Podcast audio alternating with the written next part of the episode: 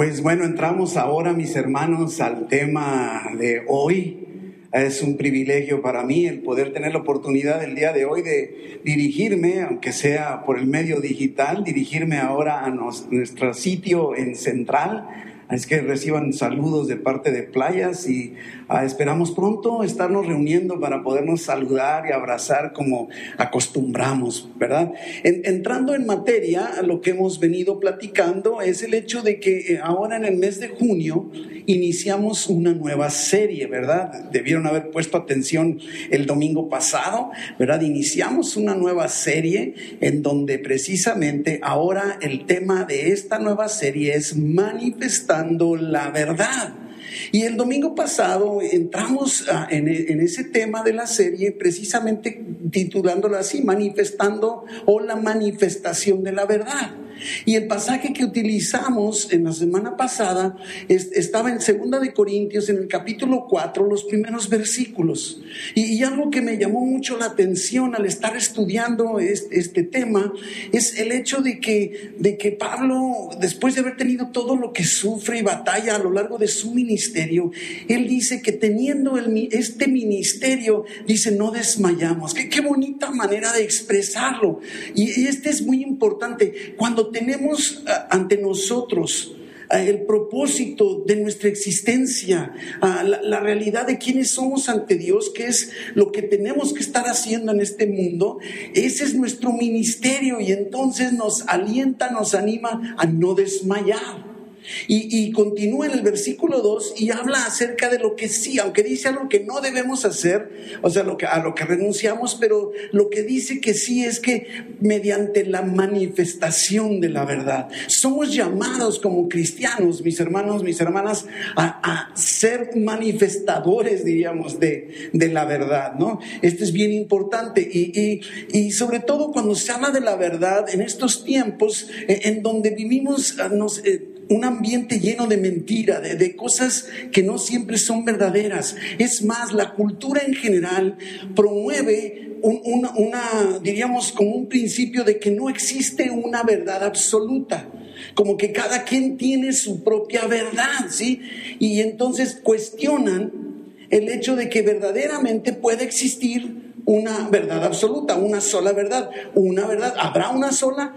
Y entonces los cristianos, los creyentes, lo que tenemos que hacer es irnos directamente a lo que la Biblia nos dice, a lo que la palabra de Dios nos dice, porque la Biblia es nuestra única fuente de verdad nuestra única fuente de verdad. Y el día de hoy entonces ah, el, título está alrededor de que Jesús es la verdad. y entonces decimos la verdad verdadera. ¿Cuál, será la verdad verdadera? Eh, sabemos los cristianos que es Jesús, ¿verdad? Y, y, entonces nosotros tenemos que irnos a la palabra de Dios y vamos al Evangelio de Juan en el capítulo 14 en el versículo 6. Eh, son pasajes inclusive que conocemos. Y en muchas ocasiones, mis hermanos, saben que, sobre todo cuando andamos distraídos con todo esto de la pandemia, como que tendemos a perder de vista el enfoque o, el significado, la profundidad de, lo, de, lo, que cada pasaje de la Biblia quiere decirnos. Dios, Dios a través de su Espíritu Santo nos escribió, nos envió las escrituras y entonces tiene un mensaje para cada uno de nosotros. Y Juan 14, 6, que es un pasaje muy conocido, eh, él, está afirmando Jesús una verdad que, es más, yo creo que esta afirmación de Jesús, me atrevería a decir que es de las contradicciones que mayor digo, afirmaciones de Jesús que mayor contradicción han tenido. ¿Sabe por qué? Porque Jesucristo está declarando absolutos. Y entonces dice Juan 14, 6, yo soy el camino, no dice soy un camino. Yo creo que si Jesús hubiera dicho soy un camino, nadie, ah, sí, pues uno. Dice que todos los caminos llevan a Roma y la Biblia nos dice que eso no es cierto. Entonces, yo soy el camino y dice yo soy la verdad y soy la vida.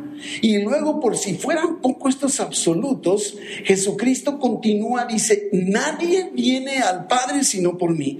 Oiga, estos son afirmaciones verdaderas porque vienen de Jesús, pero que son radicales. No, hay punto, no hay punto para meternos, no, no hay otro camino, no, hay, no es un camino, ¿verdad? No es una verdad, no es una vida, ¿verdad?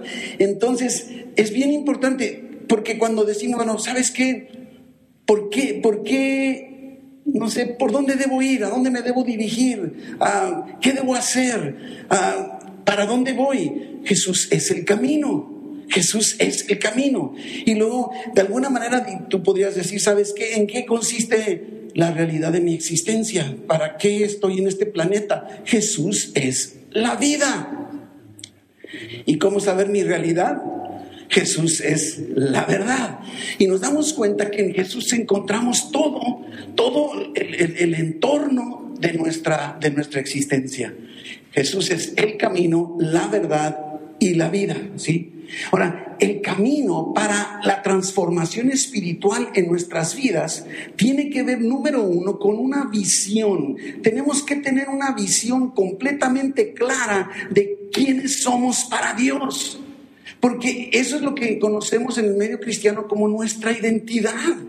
Tendemos nosotros precisamente a, veces a no saber quiénes somos, pero todo debe empezar por tener una visión correcta de qué es lo que Dios ve de mí o en mí, para no ver de más ni ver de menos, ¿verdad? No se trata, inclusive, ¿sabes qué? Una de las realidades de la, de la identidad que me encanta, no se trata de qué tanto amo yo a Dios. No se trata de qué tanto amas tú a Dios. ¿Sabes cuál es lo más trascendental? Es ¿Qué tanto Dios te ama a ti? ¿Qué tanto te sientes amado? ¿Cuán amado te sientes? Porque eso es lo que te va a, a impulsar para decidir actuar. Entonces, cuando tú tienes la visión correcta, entonces eres impulsado a actuar, que sería el paso número dos de una transformación, sería nuestra intención una decisión de buscar a Dios y buscar descubrir qué es lo que Él tiene para mí, cómo es que Él me ve a mí, sabiendo que hay algo que ya tiene Él en su diseño y Él no me ve como yo me veo. Qué bueno que no me ve así, ¿verdad? Y, y luego para por si fuera poco, que fue el tema del mes pasado, nos ha dado a través de su Espíritu Santo los medios suficientes para poder, ¿sí? realizarlo todo, alcanzarlo todo, movernos todo. Son habilidades sobrenaturales, pero todo comienza, todo comienza con una visión correcta de quién es Jesús. Y yo te podría preguntar, ¿quién es Jesús para ti? Porque inclusive la pregunta que Jesús les hace a, a, sus, a sus, discípulos en, un momento dado, ahí en Mateo 16, pero eh, esta es la fórmula de la transformación, una correcta visión, ¿verdad? Un impulso a actuar, porque eh, necesitamos enfrentar las, las mentiras de este mundo. Ahí en el Evangelio de Juan, pero ahora vamos al capítulo 8. El versículo 44, Juan 8, 44 y 45, mire lo que dice la palabra de Dios. Está Jesús haciendo afirmaciones y dice, ustedes, vosotros, sois de vuestro padre el diablo. Oiga, esta es una acusación muy fuerte. Jesús está diciendo, vosotros sois, sí, de vuestro padre el diablo y los deseos de vuestro padre queréis hacer. Él ha sido, ahora va a hablar del diablo, ha sido homicida desde el principio y no ha permanecido en la verdad. ¿Saben por qué? Dice, porque no hay verdad en él. No, dice que, que, no hay toda la verdad. Dice, no hay verdad. O sea, absolutamente no hay nada de verdad en el enemigo, en el diablo, ¿verdad? Y dice, cuando habla mentira, de suyo habla. ¿Por qué? Dice, porque es mentiroso. Y no solo es mentiroso, es padre de mentira. Y entonces Jesús dice, y a mí, porque digo la verdad, no me creéis. Y, aquí algo que me llama mucho la atención, qué fácil somos en, en creer la mentira más que la verdad, ¿sí? El diablo es el padre de la mentira, es un mentiroso, es un ladrón, es un engañador. Y Jesús, Jesús es la verdad. Y, curiosamente, fíjese que nadie, nadie contrarresta, nadie discute, nadie tiene controversia en decir si el, diablo es un mentiroso o no, pero cuando Jesús dice que Él es la verdad, entonces todo el mundo tiene que quejarse. La verdad en nuestro diario vivir, mis hermanos, es que lo que, no, sé, lo que tú crees no es lo que, no se demuestra con lo que dices o con lo que repites. A veces somos muy dados a estar repitiendo y repitiendo y repitiendo cosas. ¿Sí? Lo que importa en nuestro, en nuestro creer la verdad es qué haces cuando viene la prueba, cuando viene la crisis, cuando viene la presión, cuando viene la soledad, el dolor, cuando viene la enfermedad, ¿qué haces en ese momento? Ahí es donde determina lo que verdaderamente crees. Es en ese momento que se demuestra, ¿sí? Lo que verdaderamente creemos que es verdad, ¿sí? ¿A quién le crees en este momento? En este instante, en esta circunstancia, en esta pandemia, en esta cuarentena. Porque qué fácilmente escogemos la mentira, hasta ni siquiera nos damos cuenta y, la, tendemos a creer más. Tomamos decisiones equivocadas, decidimos mal. Mire, me llama mucho la atención a Romanos 1.25, me, me, impactó mucho cuando estaba preparando este, este sermón, en donde, fíjese lo que está diciendo el apóstol Pablo en Romanos 1, versículo 25, y dice, ya que cambiaron la verdad de Dios por la mentira. Fíjese nada más. Cambiaron la verdad de Dios por la mentira, honrando y dando culto a las criaturas antes que al Creador, el cual es bendito por los siglos. Amén. Cambiaron la verdad de Dios por una mentira. Y, yo, yo me pregunto, ¿cuántas veces, cuántas veces tú y yo, aunque no nos demos cuenta, hemos cambiado la verdad de Dios por una mentira. Y yo me preguntaría, ¿por, ¿por, qué cambiar la verdad de tu identidad en Cristo por la mentira de las opiniones de los demás? ¿Te has fijado que le crees más? Si alguien te dice que eres, no sirves para nada, le crees más a esa persona que si viene Dios y te dice que te ama incondicionalmente. ¿Verdad que sí? Eh, o alguien que, tenga coraje contra ti, le crees, pero la verdad de Dios te cuesta trabajo creerlo. ¿Por, qué será que, que, con tanta facilidad cambiamos la verdad de Dios por la mentira? ¿Sí? ¿Por, qué será, ¿Por qué será que cambiamos la verdad de nuestra identidad en Cristo, de quiénes somos, por la mentira de los demás? Por costumbre, sí, yo creo que también. Hábitos que tenemos, por conceptos equivocados, arraigados que ya traemos. Y, y, como seres humanos estoy convencido que nos es más fácil creer una mentira que la verdad. Y Jesús nos dice en el Evangelio de Juan, es la verdad. La verdad es la palabra la palabra, ¿verdad? Tantas mentiras que nos han enseñado en nuestra formación, en nuestra interacción en la cultura, tantas mentiras que hemos creído. Es más, todavía hasta la fecha publicaciones en las redes sociales que son tan absurdas inclusive como que suenan muy bonito. ¿No te ha pasado a veces que de repente, ay, qué bueno, así como muy poético, suena, y, cuando lo reflexionas dices, oye, espérate, esto no es cierto, nada más sonó bonito, ¿verdad? Y yo te pregunto, mi hermano, mi hermana, ¿qué mentiras estás creyendo el día de hoy mientras estás enfrentando esta pandemia? ¿Qué mentiras estarán afectando?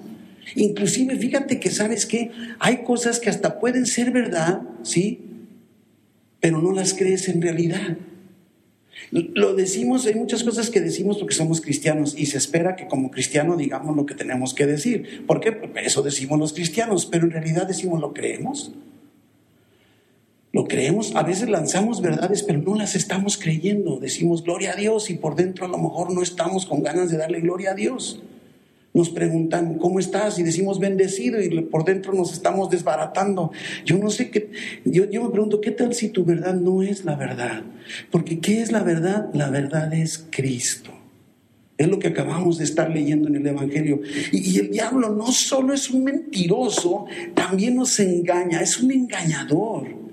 No, no, solo utiliza, diríamos, como en sí, la mentira directa, también puede usar el engaño, ¿verdad? O sea, los malos entendidos, las interpretaciones equivocadas, ¿sí? Por ejemplo, yo he escuchado personas que dicen, Dios me castigó porque me porté mal. Ah, yo digo, ese suena muy religioso, muy espiritual, pero eso no es verdadero. Eso no es lo que la Biblia me enseña. Eso no es que, lo, que la palabra de Dios, eso no es lo que Jesús me enseña, ¿verdad? De alguna forma, ¿no? O cuando dice, no tienes perdón de Dios. O sea, te, te fijas y lo usamos ya muy natural. Es que no tiene perdón de Dios. A lo mejor lo decimos muy al aire, pero son mentiras que están arraigadas en nuestro esquema de, de razonamiento creemos tantas mentiras, ¿Sí? Y entonces en, Juan capítulo 8, versículo 32, este pasaje también tan conocido, tan conocido que inclusive lo utilizan algunas empresas de educación o empresas en el mundo, pero es muy conocido. Juan 8:32 dice, conoceréis la verdad y la verdad os hará libres. Y, lo hemos escuchado y lo lanzamos muy a la ligera. Pero ¿sabes qué me llama mucho la atención? Que a quién está hablando Jesús en el momento en que dice esta afirmación de Juan 8:32. ¿A quién Jesús le está diciendo conoceréis la verdad y la verdad os hará libres? No, sé por qué pudiéramos pensar, bueno, le está diciendo a los líderes religiosos, a los, a los fariseos, a los que lo están persiguiendo. Pero miren lo que dice el versículo 31, es como para quedarnos sorprendidos. O sea, un versículo antes nos dice, qué hermosa la palabra, ¿no? Que nos dice a quién le está hablando Jesús. Y dice, a los judíos que habían creído en él. Oiga, Jesús le está diciendo a los que ya creyeron en él, ¿sí? Fíjese bien, que conocerán la palabra y la palabra los hará libres. ¿Sí? No le está hablando a los líderes religiosos, no le está hablando a aquellos que lo estaban atacando y persiguiendo, le está hablando a aquellos que ya habían creído en Él. Es como si le estuviera hablando a los cristianos, a los creyentes, como si te estuviera hablando a ti y a mí. Es una afirmación, conoceréis la verdad y la verdad te va a ser libre. Y la verdad es Jesús. Podríamos decir, conocerás a Jesús y Jesús te hará libre, ¿verdad? Como si les hablara, ¿verdad? Nos hablara a ti y a mí. Ahora, observemos que ellos, estos judíos a quienes está hablando Jesús en Juan 8, eh, ellos habían creído en Jesús, pero todavía creían unas verdades equivocadas, entre comillas, ¿sí? Unas verdades equivocadas. Por eso es la verdad verdadera o la verdadera verdad. Jesús, ¿verdad? La verdadera verdad, ¿sí? Ellos están creyendo, miren lo que dice el versículo 33, lo que le responden a Jesús cuando les dice que la verdad los hará libres. Ellos le dijeron, somos linaje de Abraham. Y yo me pregunto, ¿era el linaje de Abraham? Sí. Diría, sí, adelante, es verdad. Están haciendo una afirmación verdadera. Y dice, y jamás hemos sido esclavos de nadie. Ahora, ¿no? Y entonces podemos recorrer y bueno, yo me acuerdo de Egipto, y me acuerdo de los asirios, y me acuerdo de los babilonios, y me acuerdo de los medopersas, y de los griegos, y me doy cuenta que se fijan cómo acomodaron, somos linaje de Abraham, sí, pero esclavos nunca, no es cierto. Están lanzando una, están, ellos están convencidos y por eso dicen, ¿cómo dices tú que seremos libres? Ellos creen que son libres y no lo son. ¿Te das cuenta? Así cuántas cosas tú y yo, aún con buenas intenciones, estamos creyendo y estamos creyendo mal. Ellos se sienten libres y afirman ser, haber sido siempre libres cuando eso no es cierto. Nos engañamos a nosotros mismos creyendo nuestras propias mentiras fabricadas en base a nuestras experiencias, a nuestras emociones o a nuestros sentimientos. Es que esto es triste. A veces queremos fundamentar nuestras decisiones y nuestros enfoques y nuestras vidas en base a lo que hemos sentido y no en base a lo que hemos nosotros conocido que es la verdad de Dios. Esto es importante que no perdamos de vista. La verdad de Dios es la que en realidad está importando. Y esa verdad es Jesús, ¿sí? El mundo nos atrae, nos engaña, nos tiene esclavizados. Y reflexionemos inclusive, mis hermanos, vámonos desde el Génesis, Adán y Eva. Fíjense que sabe que me, me, llama mucho la atención. Ellos estaban en las condiciones ideales, estaban en el Edén, estaban, no sé, de lujo, no tenían que, no sé, esforzarse como ahora, ahora todos con el sudor de la frente batallamos, ¿no? Pero ellos estaban en la condición ideal y escogieron mal. Sí, cambiaron la verdad de Dios por una mentira. Escogieron mal. Como dice ahí en Primera de Juan, en capítulo 2, versículo 16. En, Primera de Juan 2, 16 dice, porque todo lo que hay en el mundo, los deseos de la carne, los deseos de los ojos y la vanagloria de vida no provienen del Padre, sino del mundo. Y tú y yo estamos utilizando al mundo como nuestra fuente de información y de afirmación. Mis hermanos, tenemos que ser prácticos. ¿Cuál es la solución? Miren, cuando Jesús, vamos a Mateo 4, cuando Jesús es llevado por el Espíritu Santo al desierto para ser tentado, ¿sí? Quiero que observes la estrategia. Hemos, hemos escuchado, yo muchos sermones acerca de la tentación de Jesús en el desierto.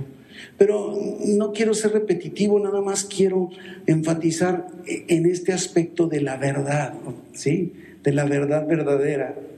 Eh, dice Mateo 4:3 que vino el tentador, el diablo, y le dijo, si eres hijo de Dios, observemos una cosa, si eres, ¿era o no era? Sí era, o sea, sí es. Claro, algunos estudiosos dicen que lo que aquí quiere decir, debido a que eres, entonces, ¿qué importa si lo puso en duda o no? Pero luego dice, di que estas piedras se conviertan en pan. Yo digo, ¿piedras en pan? ¿Has escuchado algo así? ¿Te puedes imaginar que tengas hambre, volteas a ver una piedra y digas, en el nombre de Jesús, que esta piedra se convierta en una concha sabrosa o en una dona, ¿verdad? Estábamos platicando hace rato de las donas, ¿sí? ¿Será eso lo que en realidad Jesús necesitaba? Y entonces Jesús, versículo 4, le lanza, ¿verdad? Le lanza a la respuesta. Jesús le dijo, escrito está. La palabra dice, la verdad verdadera dice, no solo de pan vivirá el hombre, sino de toda palabra que sale de la boca de Dios. Está Jesús diciendo, la Biblia me enseña que yo no debo depender de lo material. E-, esa no es mi esencia. Mi provisión viene de Dios, no de que yo convierta las piedras en pan. Escrito está. Está utilizando la palabra. Aquí empezamos a darnos cuenta la necesidad, la urgente necesidad de la palabra de Dios, de la Biblia, para enfrentar todo lo que el mundo nos lanza como mentira. Es lo único que podemos tener como un elemento verdadero, ¿sí? Y el enemigo arremete, no se conforma. Y ahora el que cita la Biblia es el diablo. Versículo 7, Mateo 4, 7. Ahora es el diablo el que está diciendo, hey, ¿sabes qué Jesús? Está escrito, ¿sí? Escrito está y le lanza, ¿sí? que aviéntate, que mira, que dice la Biblia, le está citando hasta un salmo el, diablo. Y el versículo 7 Jesús mira lo que le dice. Escrito está también. ¿Lo logras ver? ¿Sabe cómo entiendo esta respuesta de Jesús? Como diciendo, mira, sí es cierto lo que dices, porque lo que me acabas de citar es verdadero. La Biblia dice que a sus ángeles mandará para que yo esté bien. Sí, cierto, sí, sí. Pero también dice, se fija lo que hizo Jesucristo, está utilizando la palabra de Dios, no solo, insisto, y el diablo se la lanzó la palabra de Dios y dice, sí, cierto, eso dice, es una verdad. Pero también dice esto otro, ¿verdad? No tentarás al Señor tu Dios. Qué importante es conocer el enfoque de las escrituras de la Biblia, ¿sí? Y Jesús estaba en un terreno hostil y escogió la verdad, a diferencia de Adán y Eva, que estaban en las condiciones, pero ideales, y escogieron lo malo. Y Jesús en terreno hostil escogió la verdad, no escogió la mentira, ¿sí? no, no hizo a un lado la verdad de Dios. ¿sí? Nos ha dado inclusive Jesús la habilidad para que tú y yo también podamos hacer exactamente lo mismo ver nuestras circunstancias a través de Jesús, a Jesús que es la verdad, que es la palabra, que es el camino, que es la vida. Esta es la, la fórmula, saber quién es Jesús y quién eres tú ante sus ojos. Tan importante, dejemos de creer las mentiras de lo que el mundo nos está diciendo. Él es el que nos va a mostrar cuál es el propósito de nuestra existencia. Inclusive algo verdadero el enemigo puede usarlo en tu contra. Por ejemplo, el enemigo puede venir a decirte, eres un pecador. Y yo diría, ¿es cierto? Sí, cierto, soy un pecador. Pero también es cierto que he sido redimido, que he sido perdonado, ¿sí? ¿Se fija? Me está utilizando una verdad para acusarme que soy un pecador, ¿sí? ¿Sí? Es una verdad, ¿sí? Pero yo necesito usar la palabra de Dios, ¿verdad? Para contrarrestar la, verdad verdadera, por eso le hemos titulado así, ¿no? Tenemos que conocer cuál es nuestra identidad verdadera. Somos hijos de Dios. Si has entregado tu vida a Cristo, si Cristo está en tu corazón por tu decisión, por fe, entonces eres un hijo suyo. Has sido perdonado, has sido redimido, comprado con la sangre de Jesús. Ahora tu ciudadanía está en los cielos. Te ha dado la vida eterna, te ha dado el Espíritu Santo. Tienes un poder en contra del pecado. Somos amados por Dios y tenemos un propósito de vida. Increíble. Todo esto es lo que enseña la Biblia. Y el diablo viene y te dice, tú no sirves para nada. Y le creemos. Y digo, ¿por qué escoger la mentira y hacer a un lado la verdad de Dios? Estamos tan acostumbrados, tan acostumbrados a creer por lo que sentimos o por lo que vemos. Así como vivimos. Mucho del problema es que creemos conocer o saber la verdad. Creemos que ya lo sabemos. Y e inclusive en muchas ocasiones nos gusta vivir una mentira. Por ejemplo, ¿te has fijado que hay personas que les gusta como la autoconmiseración? Es que nadie me ama. Yo digo, ¿es cierto eso? No es cierto. Te sentirás tú que no eres amado por nadie. Pero la Biblia dice que con amor eterno te ha amado. ¿Te fijas cómo la palabra de Dios, la verdad verdadera, la verdadera verdad es la que lanza o entra a, a quitar todo que digas a nadie le importa, le importas a Dios? ¿Sí? ¿Cuál amor te ha dado el Padre para hacerte su hijo? Nos dice la palabra. Pero estamos esclavizados a nuestras propias historias, a nuestras propias verdades. Y yo te diría, mi hermano, mi hermana, revisa tus verdades y confróntalas con la palabra de Dios, con la Biblia, confróntalas con Jesús. La mentira tristemente se puede volver tu realidad. Y necesitas cuidar mucho esto. Necesitas que Cristo te libere con la verdad, con su verdad. Inclusive por eso Jesús dijo en el Espíritu, en él hay libertad, dice el Evangelio de Juan. Libertad. No permitas que el enemigo te dicte sus mentiras. Es el Espíritu Santo el que, usando la palabra, usando quién es Jesús en tu vida, puedes ir caminando. No permitas que te dicte lo que, lo, ¿qué importa? O sea, lo que, lo, que yo soy, lo que yo fui, lo que yo estoy llegando a ser. Esto es lo importante, lo que Dios está haciendo en mí, ¿sí? Y ya no importa lo que yo sé y lo que yo sabía, es lo que estoy llegando a saber, lo que estoy conociendo, porque la verdad de Dios es Cristo. Y una mentira a la luz de la verdad que es Cristo se esfuma. Clama, clama el nombre de Jesús. Si de repente ni siquiera te acuerdas de un pasaje que le quede a la mentira que estás siendo bombardeado, al menos clama el nombre de Jesús y decir Jesús es el camino, es la verdad y es la vida. Creyéndolo es que podrás esfumar la mentira, porque la palabra de Jesús es la respuesta. ¿Qué dice la palabra de ti? Métete a la Biblia a conocer. ¿Sí? Por ejemplo, la, ley es, una verdad, lo sabemos, pero en el Antiguo Testamento. Pero encontramos en Juan 1.17 que habla de Jesús como que es la gracia y la verdad. Vinieron, ¿verdad? Yo, no merezco nada, pero soy la justicia de, de, Dios en Cristo Jesús, dice segunda de Corintios, ¿verdad? Dios quiere darte una nueva versión de tu vida, una, una versión verdadera, diríamos. Y te diría, ven a Jesús, el camino, la verdad y la vida. Métete a vivir bajo los términos del nuevo pacto, de una nueva realidad. ¿Estás experimentando el día de hoy amargura? O a resentimiento, o soledad, miedo, que sientes que no hay esperanza. Ven a Jesús, ven, ven a Jesús, ¿sí? Porque Él es el único que puede hacerte libre del castigo y del poder del pecado. Y es lo que tú y yo necesitamos hoy y todos los días. Y dejemos de creer las mentiras de la pandemia. No estoy diciendo que no sea cierto, no voy a malentender. Pero el pánico, el miedo, Dios es tu proveedor, Dios es tu protector, todo eso dice la Biblia. Yo solo te estoy diciendo lo que la Biblia dice. Métete a la Biblia a ver qué te dice Dios o qué dice Dios de, de ti, qué dice Dios de Él. Él es tu proveedor, Él es tu protector, Él es tu guardador, Él estará alrededor tuyo, te protegerá de toda enfermedad, Él está caminando ahí contigo, está presente ahí en tu casa, donde quiera que te encuentres, porque ese es mi Dios, ese es el Dios de la Biblia, ese es Jesús, la verdad la verdad verdadera, Jesús. Caminemos en esa verdad. Y quiero concluir este sermón del día de hoy con un pasaje hermosísimo que se encuentra en el capítulo 2 de Colosenses. Colosenses 2, en los versículos 13 en adelante. Y, y mira lo que Jesús hizo por ti.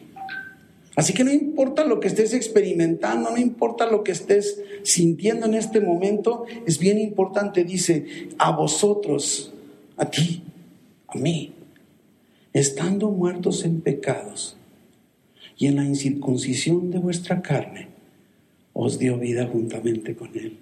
Tenemos vida en Cristo, la verdad, perdonándonos todos los pecados y no solo eso, anulando el acta de los decretos que había en contra nuestra, que nos era contraria, quitándola de medio y clavándola en la cruz. ¡Qué increíble! ¿Te das cuenta? Y despojando a los principados y a los potestades y a las potestades los exhibió públicamente, triunfando sobre ellos en la cruz. Increíble, increíble lo que Cristo hizo por ti. ¿Por qué lo habrá hecho? Y lo hemos dicho una y otra vez, como nos enseña el apóstol Pablo. Si Dios no escatimonia a su propio Hijo, ¿cómo no te dará a ti junto con Cristo todas las cosas? Creamos en la verdad, no en nuestras mentiras, no en las mentiras de, la, la cultura.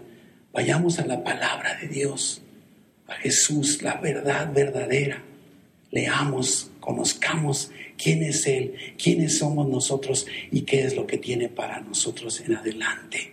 Y no desmayemos. Padre, te damos tantas gracias, Señor, por esta palabra tuya que viene a nuestro corazón, trayendo aliento en medio de esta pandemia, en medio de esta cuarentena que se ha prolongado, para algunos que está provocando angustia, preocupación, carencia. Señor, elimina, elimina toda mentira en sus vidas a través de tu palabra. Muévenos, mi Dios, a buscar la verdad verdadera en tu palabra. Bendice a tu pueblo, Señor. Está tú con ellos, guardándoles, protegiéndoles como lo has hecho hasta ahora. Sabemos que seguirás haciéndolo. Provee todo lo necesario en sus casas, guárdales de todo peligro, de toda enfermedad, de todo mal, Señor guiando sus pasos, trayendo aliento, consuelo, abrigados en tu palabra que es verdad. En el nombre de Jesús. Amén. Amén. Dios les bendiga. Estamos en contacto. Hasta luego. Bendiciones.